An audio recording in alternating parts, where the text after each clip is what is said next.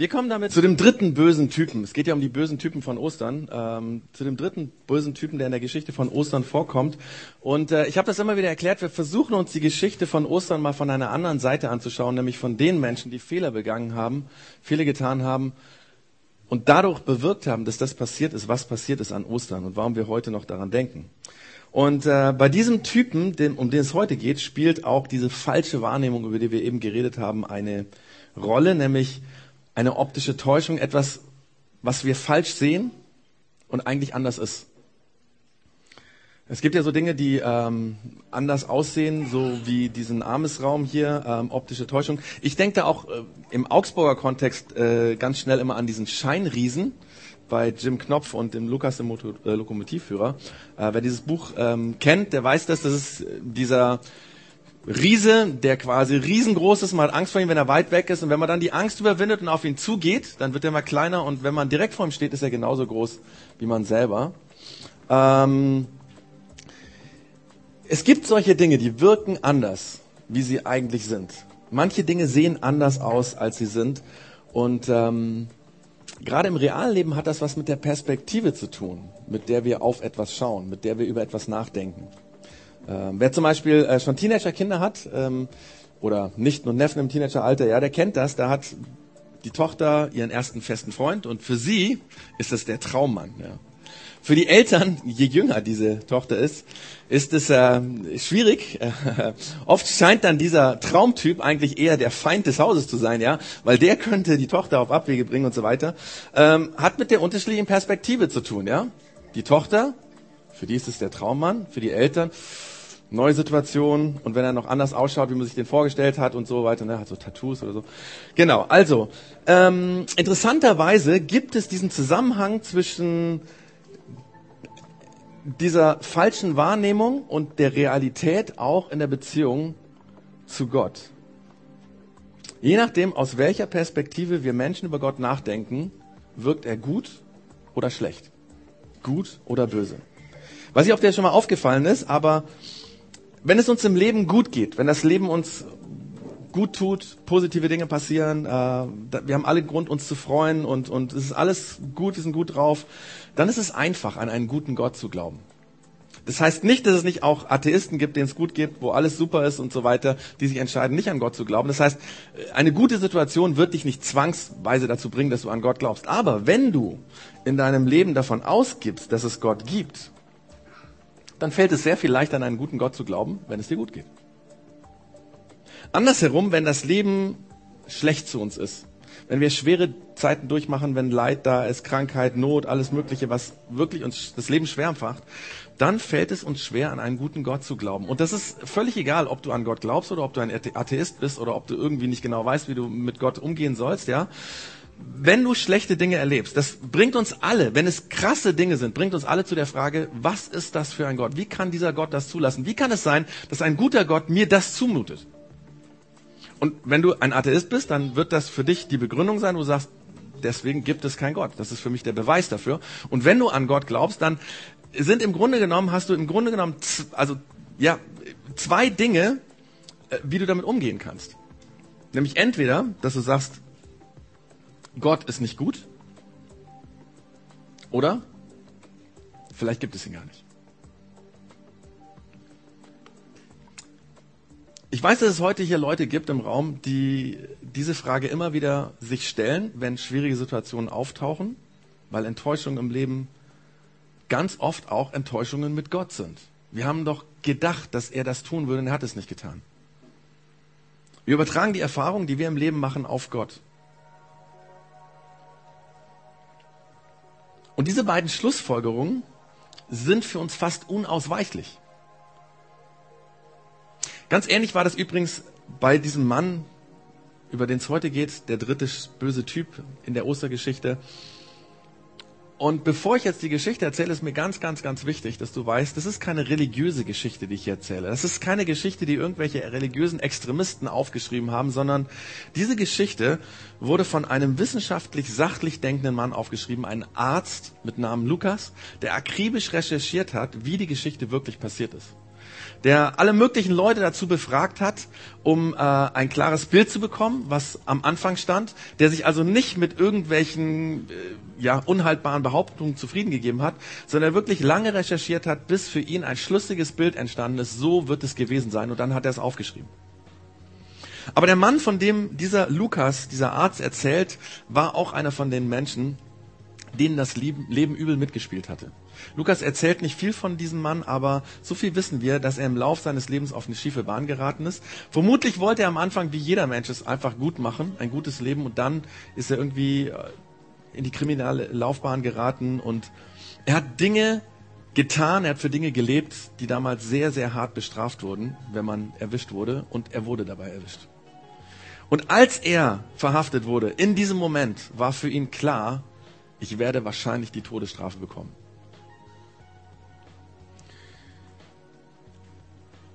Er war mit seiner Festnahme für die damalige Zeit, für die damalige Welt im Grunde genommen nur für eine einzige Sache zu gebrauchen.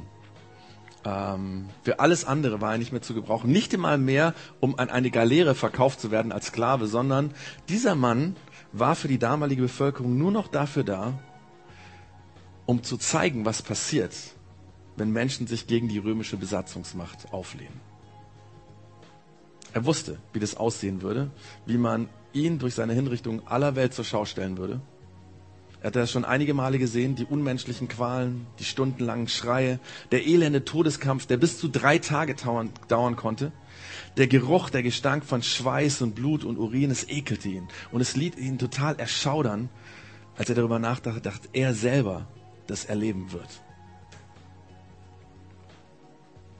Und dann würde seine Leiche in das Tal Gehenna geschmissen werden, wo Verbrecher ohne Beerdigung verscharrt werden und die wilden Tiere kommen und die Leichen zerreißen.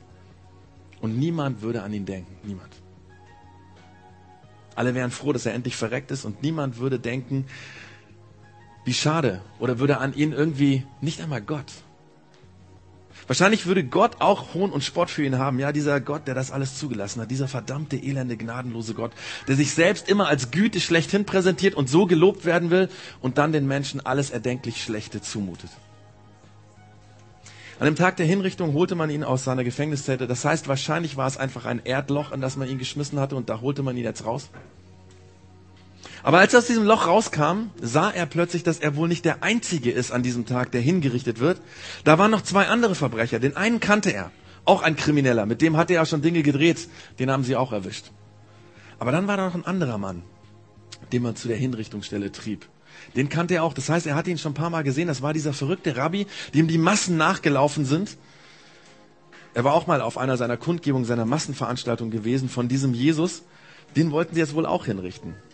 Ja, der, der diese Massen um sich gesammelt hatte, der war jetzt auch ein Todeskandidat, sollte hingerichtet werden. Lukas, der das, wie gesagt, sehr akribisch recherchiert hat und aufgeschrieben hat, der beschreibt das, was da passiert in der Biografie, die er über Jesus geschrieben hat, im Kapitel 23, Vers 32, wie folgt. Zusammen mit Jesus, zusammen mit Jesus wurden auch zwei andere Männer zur Hinrichtung geführt, zwei Verbrecher, sehr wahrscheinlich Mörder. Als sie an die Stelle kamen, die Schädel genannt wird, kreuzigten die Soldaten ihn und die beiden Verbrecher, den einen rechts, den anderen links von ihm. Wenn wir heute in unserer postmodernen Zeit mit einem relativ großen Distanz zu damals äh, das lesen, dann lesen wir das schnell drüber hinweg über solche Begriffe wie zum Beispiel Kreuzigen. Aber die Leute, die das damals gelesen haben, kurz nachdem der Lukas das aufgeschrieben hat, die konnten über dieses Wort nicht einfach hinweglesen, weil da lag so viel drin. So viel Schmerz, so viel Lärm, so viel Geschrei, unaussprechliche Todesqualen, Terror, Gewalt, Klagen, Weinen, Verzweiflung. Das hat die Leute geschockt, das zu lesen. Mal wurden die Verbrecher mit Nägeln ans Kreuz genagelt, mal nutzte man Seile, manchmal wurde auch beides benutzt, Nägel und Seile. Alles war so konzipiert, dass der Verurteilte so lange wie möglich am Kreuz lebend hängen würde, damit alle sehen, was Rom mit den Menschen macht, die sich gegen das Kaiserreich wenden. Die Römer hatten übrigens diese Hinrichtungsmethode nicht erfunden, aber sie hatten sie perfektioniert, um abzuschrecken, um ihre Macht zu demonstrieren. Und in all dem, was diese beiden Männer an Schmerz und Qualen durchmachen müssen und an ihrem eigenen Körper spürten, hören sie plötzlich, wie dieser Mann, der neben ihnen hängt, schreit, Vater, vergib ihnen, denn die wissen nicht, was sie tun. Mit ihnen hören das auch alle anderen Menschen, die um das Kreuz standen. Und es war ungewöhnlich, was sie da hörten. Denn gewöhnlich schrien Männer in ihren Todesqualen nicht nach ihrem Vater, sondern nach ihrer Mutter. Das hat man noch nie erlebt. Dass Verbrecher am Kreuz nach dem Vater rufen? Und dann noch viel komischer, was der Inhalt des Satzes war, denjenigen vergeben, die ihn dort an das verdammte Kreuz genagelt hatten? Es gab Menschen, die am Kreuz hingen und die um Vergebung für sich selbst, um Gnade für sich selbst flehten. An einem Kreuz fing sogar ein hartgesottener Verbrecher an, um Vergebung für seine Schuld zu winseln. Aber dieser Mann rief mit klarer Stimme, vergib den anderen, die mich hierher genagelt haben, hingenagelt haben, weil sie wissen nicht, was sie tun. Und das Volk stand dabei und sah zu. Das war damals ganz genauso wie heute, ja. Da, wo es Schmerz und Gewalt zu sehen gibt, da, wo man sieht, aus sicherer Distanz, wie andere Qualen und Terror durchmachen, da sind plötzlich die Massen. Da sind die Gaffer, die die Kreuzigung anschauen wollten, sehen wollten, wie die Verbrecher ihr gerechtes Urteil bekommen. Und diesmal war es ja noch interessanter. Heute konnte man auch zuschauen, wie der Rabbi enden würde, der alle Welt verrückt gemacht hat. Und die führenden Männer sagten verächtlich, anderen hat er geholfen. soll er sich doch jetzt selbst helfen, wenn er der von Gott gesandte Messias ist, der Auserwählte. Ja, die führenden Männer waren erleichtert. Endlich war es ihnen gelungen, diesen Hype um diesen Spinner, diesen verrückten Mann, den Gar auszumachen. Endlich würden sie nicht mehr von den Volksmengen, vor den Volksmengen schlecht gemacht werden von diesem Typen. Und endlich müssten sie sich diese unverschämten Fragen, die er immer wieder gestellt hat, nicht mehr stellen. Und außerdem würden sie auch nicht sich mit ihren Antworten vor dem Volk bloßstellen müssen, es gibt keine Fragen mehr, weil dieser Mann hängt jetzt da am Kreuz. Jetzt war er dem Tod geweiht. Der, der immer anderen geholfen hat, der, der sich leidenschaftlich für andere eingesetzt hat, hängt jetzt da, unfähig, sich selber zu helfen. Auch die Soldaten trieben ihren Spott mit ihm. Sie traten zu ihm hin, boten ihm Weinessig an und sagten, wenn du der König der Juden bist, dann hilf dir selbst. Denn über seinem Kopf war eine Aufschrift angebracht, sie lautete, dies ist der König der Juden. Meistens stellen wir uns ja diese Szene so vor, dass die beiden Verbrecher hoch oben an einem Kreuz hingen und Jesus war noch ein bisschen höher ans Kreuz genagelt und alle haben hochgeschaut. Vermutlich liegt es daran, dass wir uns das vorstellen, weil in Gemälden wird das so dargestellt, weil wahrscheinlich deswegen, weil Jesus, wenn er von seinem Tod geredet hat, oft gesagt hat, dass er erhöht werden wird. Aber historisch ist das nicht zu belegen, dass Jesus und auch die anderen Verbrecher drei bis vier Meter über dem Boden hingen, sondern viel wahrscheinlicher ist, dass die Römer, die Verurteilten, 30 bis 40 Zentimeter über dem Boden ans Kreuz genagelt haben, so dass man ihnen in die Augen schauen konnte. Dass man die Augen sehen konnte, den Schmerz in den Augen, das Leid in den Augen, die Qualen in den Augen. Und dass die Ankläger direkt vor den Verurteilten sich stellen konnten und bis zur letzten Minute ihre Verachtung, ihren Spott, ihren Ekel ausdrücken konnten und demjenigen sagen konnten. Und so standen die Soldaten am Kreuz, schauten Jesus in die Augen und verhöhnten ihn für den Titel, der da oben über dem Kreuz zu lesen war, König der Juden. Hey, halte, das soll der König sein? Halt dich fest. Das ist ja eine Lachnummer. Das ist ja unglaublich. Könige werden im Römischen Reich nun mal hingerichtet, weil wir haben einen Kaiser. Und wir Soldaten sind dafür zuständig, dass es keine Könige gibt. Schon gar nicht hier einen König der Juden. So spotten die Soldaten. Die geistliche politische Elite spottet. Das Volk spottet. So stehen sie um das Kreuz. Und als wenn das nicht genug wäre, fingen die beiden Verbrecher an zu spotten, die selber ja in Todesqualen an diesem Kreuz hingen. Der Lukas schreibt in seiner Biografie, dass ein Verbrecher gespottet hat. Wenn wir uns die anderen Biografien über das Leben von Jesus anschauen, von Matthäus, von Markus, dann wird berichtet, dass beide zunächst gespottet haben. Vielleicht haben sie in den Spott und Hohn der Menschenmenge mit eingestimmt, weil sie das nicht ertragen haben, wie dieser Jesus, dieser Rabbi, das alles über sich ergehen ließ. Jetzt wäre doch die Chance, jetzt wäre die Chance, den Feinden nochmal allen Hass und alle, äh, ja, alles, sie zu beschimpfen und ihnen das zu wünschen, was sie gerade selber erleben, nämlich am Kreuz zu enden. Aber dieser Jesus schweigt. Er trägt das still. Und der andere der beiden Männer, der andere Verbrecher, schreit voller Hass und Zynismus, du bist doch der Messias, oder? Dann hilf dir doch selbst und hilf uns. Und er sagt damit indirekt, hey Mann, wach auf, du bist nicht der Messias. Du wirst dir nicht helfen und uns wirst du auch nicht helfen. Der Traum ist vorbei. Deinen Gott, von dem du geredet hast, den gibt es nicht. Wach auf! Wach auf! Verdammt nochmal. Es wird dieser gute Gott nicht eingreifen und er wird dir auch nicht helfen. Denn dann, wenn es den geben würde, würden wir nicht hängen. Und wir hätten nicht das erlebt, was uns hier hingebracht hat. Vergiss es mit deinem gerechten Gott. Es gibt ihn nicht. Aber wisst, wisst ihr, die Wahrheit ist ja viel tragischer. Denn hätte dieser Verbrecher geschrien, Gott, wo bist du? Dann hätte die Antwort gelautet, drei Meter neben dir. Der Mann, den du verspottest, das ist Gott.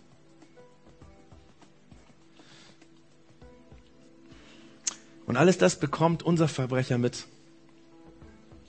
Und trotz allem Spott und Hohn und Zynismus gehen ihm diese Worte von Jesus nicht mehr aus dem Kopf. Vater, vergib ihn. Und seine Gedanken fangen an, um diesen Satz zu kreisen. Was meint der Mann damit? Wie, wie, wie kann er das sagen? Und plötzlich fällt es ihm wie Schuppen von den Augen. Dieser Mann ist gerecht, schießt es ihm durch den Kopf. Verdammt nochmal, der hängt hier unschuldig.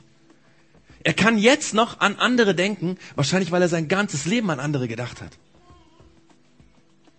Der Mann hat nichts getan und es bricht auf einmal aus ihm heraus und er schreit zu dem anderen Verbrecher auf der anderen Seite. Er schreit, fürchtest du Gott auch jetzt noch nicht, wo du ebenso schlimm bestraft worden bist wie dieser Mann und ich? Dabei werden wir zu Recht bestraft. Wir bekommen den Lohn für das, was wir getan haben. Aber der hat nichts Ungerechtes getan. Und er sagt damit zwischen den Zeilen, kapierst du denn nicht? Dieser Mann wird genauso bestraft wie wir und er hält trotzdem an Gott fest. Du verfluchst Gott aber er hält an ihm fest als an seinen Vater. Man, kapierst du es nicht? Wir haben nur Scheiße in unserem Leben erlebt. Deswegen haben wir auch aufgehört, an Gott zu glauben. Aber dieser, dieser erlebt jetzt genau denselben qualvollen Tod wie wir. Ihm passiert das Schlimmste, was einem Mensch passieren kann. Und trotzdem glaubt er, dass Gott nicht böse ist. Oder dass es ihn gar nicht gibt. Er kann das, was er Schlimmes erlebt, von seinem Gott und von der Vorstellung von Gott trennen. Und plötzlich eröffnet sich diesem Verbrecher kurz vor seinem Tod eine ganz neue Kategorie. Bisher hat er immer gedacht, das Leben ist scheiße, deswegen muss Gott auch ganz genauso sein, wenn es ihn gibt. Gnadenlos, unbarmherzig, zynisch oder wahrscheinlich gibt es ihn gar nicht. Es ist einfacher, an keinen Gott zu glauben, als an einen Gott, der böse zu mir ist. Und in seinem letzten Gespräch, kurz vor seinem Tod, verändert er sein Denken, seine Weltsicht, seinen Blick von Gott.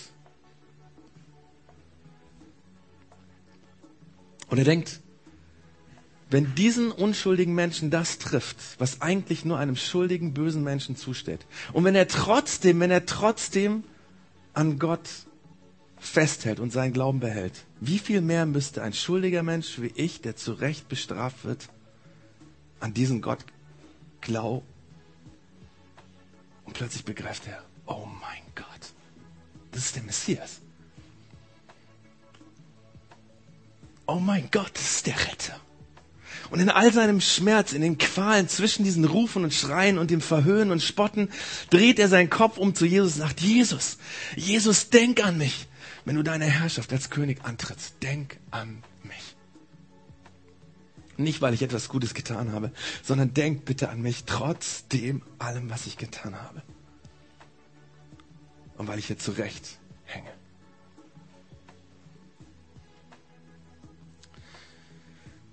Und Jesus antwortet,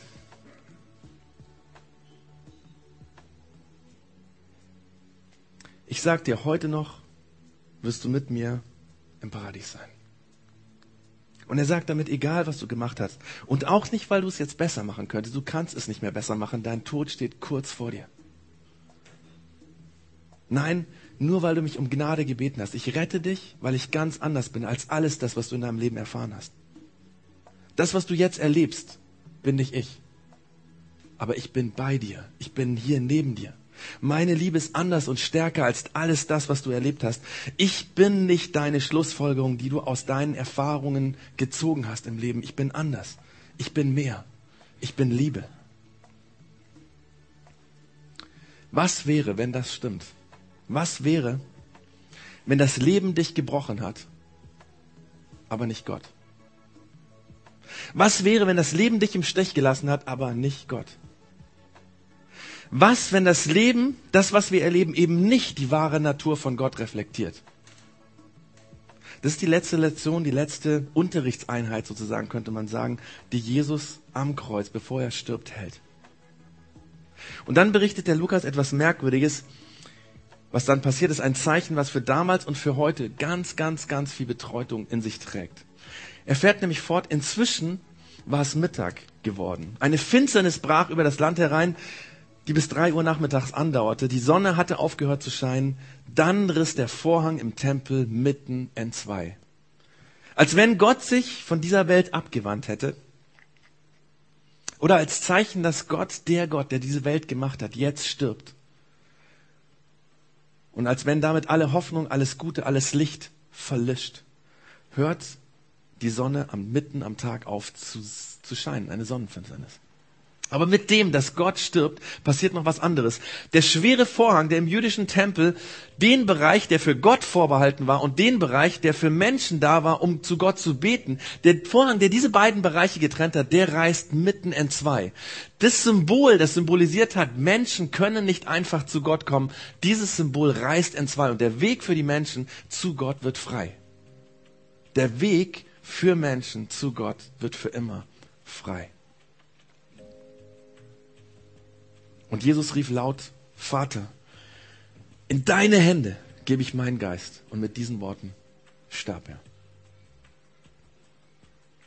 Und Jesus schreit Vater und meint den Vater, der alles hätte stoppen können. Er meint den Vater, der alles hätte verhindern können. Den Vater, der ihn hätte schonen können. Und für den er sich trotzdem entschieden hat, an ihm festzuhalten. Das ist die Geschichte, die dieser Lukas im Detail recherchiert hat und dann aufgeschrieben hat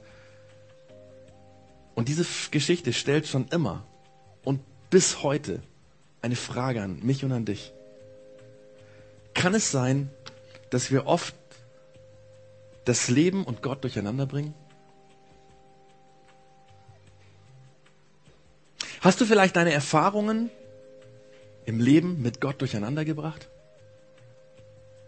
Kann es sein, dass du deine Schlussfolgerung aus dem Leben auf Gott bezogen hast? Deine unbeantworteten Gebete? Deine unbeantworteten Wünsche? Oder die schweren Dinge, die andere Menschen durchmachen müssen, die du liebst? Leid, das du siehst, das dich jedes Mal betroffen macht oder sich persönlich trifft und deswegen zweifeln lässt, ob es Gott gibt, ob er gut ist? Und ich glaube, das ist ganz, ganz logisch. Das ist ganz normal, dass wir unsere Erfahrungen und Erlebnisse auf das Bild von Gott übertragen. Das ist unumgänglich. Ich meine, wenn du jetzt so mutig wärst und hier vorkommen würdest und ich gebe dir das, würdest Mikro geben und du würdest anfangen zu erzählen, wie dein Leben gewesen ist und welche Dinge passiert sind und was für Schwierigkeiten da waren und wie Menschen, die dir unheimlich wichtig sind, die du liebst, deine Kinder, deine Eltern, dein Ehepartner, dein bester Freund, was die alles durchmachen müssten, was für Leid in deinem Leben da ist. Wir würden es verstehen. Und wenn du am Ende sagen würdest, deswegen kann ich nicht an Gott glauben, deswegen tue ich, fällt es mir so schwer, an einen guten Gott zu glauben, ich, ich zweifle daran. Wir würden das verstehen. Das ist doch ganz normal, dass man dann zornig wird. Vielleicht hast du das auch noch nie wirklich aussprechen können, aber es ist in deinem Herzen drin. Das ist normal. Dass man anfängt, innerlich sich von Gott zu entfremden, wenn man sowas erlebt und man aufhört zu beten und sich von Gott abwendet. Aber weißt du, Jesus lebt und sagt am Kreuz, Gott ist nicht das, was du erlebt hast. Gott ist nicht das, was du erlebt hast. Gott kannst du vertrauen, trotz allem, was du erlebt hast. Gott ist nicht dein Leben und er ist anders als alle deine Erfahrungen, die du in deinem Leben gemacht hast. Gott hat Jesus in unsere Welt hineingesandt, um dir und mir Leben zu bringen. Das heißt, du wirst bei Jesus Dinge finden, die du bis jetzt in deinem Leben nicht gefunden hast. Du wirst in deinem Leben Dinge finden, die du auch nie finden wirst mit Jesus. Also ich meine, die du ohne ihn nicht finden wirst, die wirst du mit Jesus finden können. Nämlich echte Gnade, tiefe Barmherzigkeit, einen echten, festen Grund und Boden für dein Leben, auf dem du dein Leben aufbauen kannst, nämlich echte, tiefe Liebe.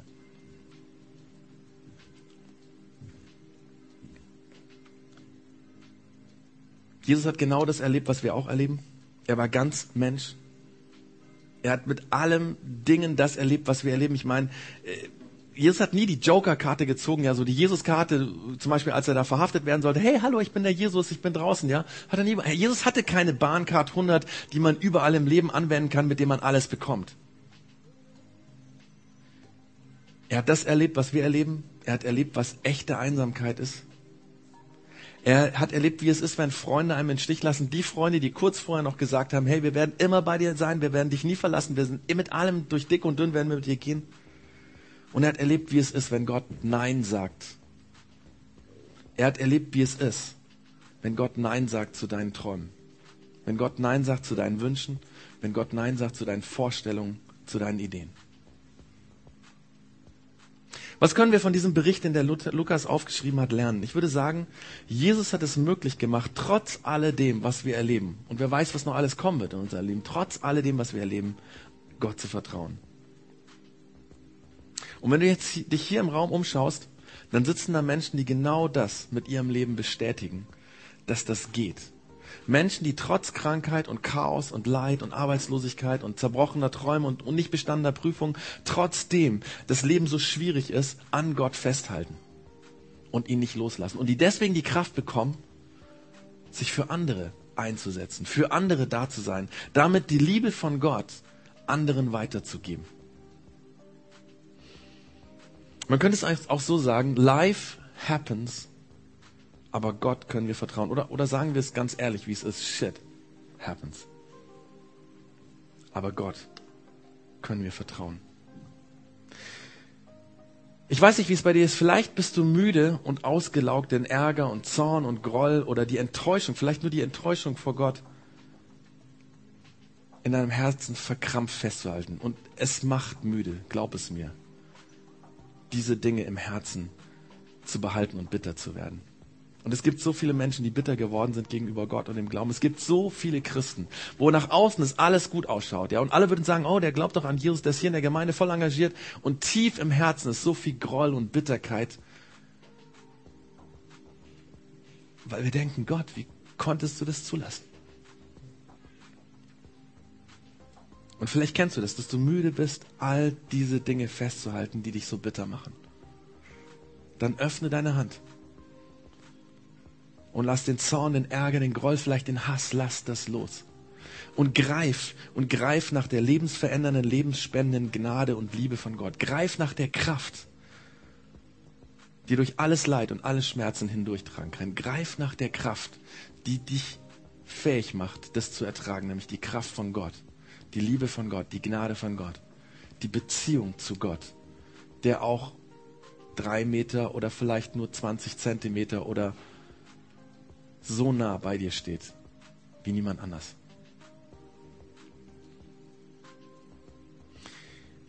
Frag dich, bin ich bereit loszulassen, trotz all der Dinge, die ich erlebt habe? Bist du bereit, alles loszulassen, trotz all der Dinge, die du erlebt hast?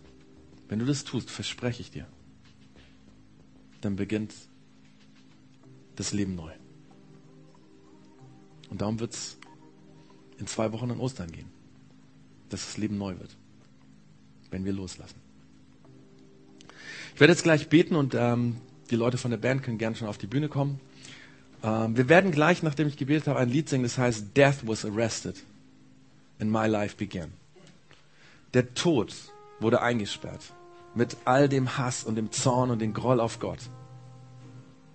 Wenn wir loslassen, dann fängt das neue Leben an.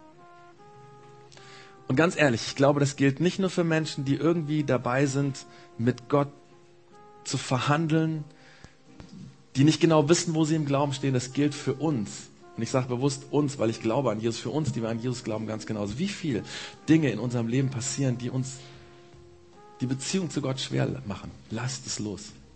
Und dann wird auch für uns wieder neu das Leben beginnen. Jesus Danke, dass du am Kreuz nicht dein Glauben hingeschmissen hast. Dass du gesagt hast, Vater, obwohl du gespürt hast, wie es ist, wenn Gott Nein sagt. Obwohl du erlebt hast, wie es ist, wenn Gott einen im Stich lässt. Danke, dass du damit uns beigebracht hast, Gott ist ganz anders wie unsere Erfahrungen im Leben. Und wir können an Gott und wir können an dir festhalten, trotz all den schwierigen und schmerzhaften Dingen, die wir erleben im Leben.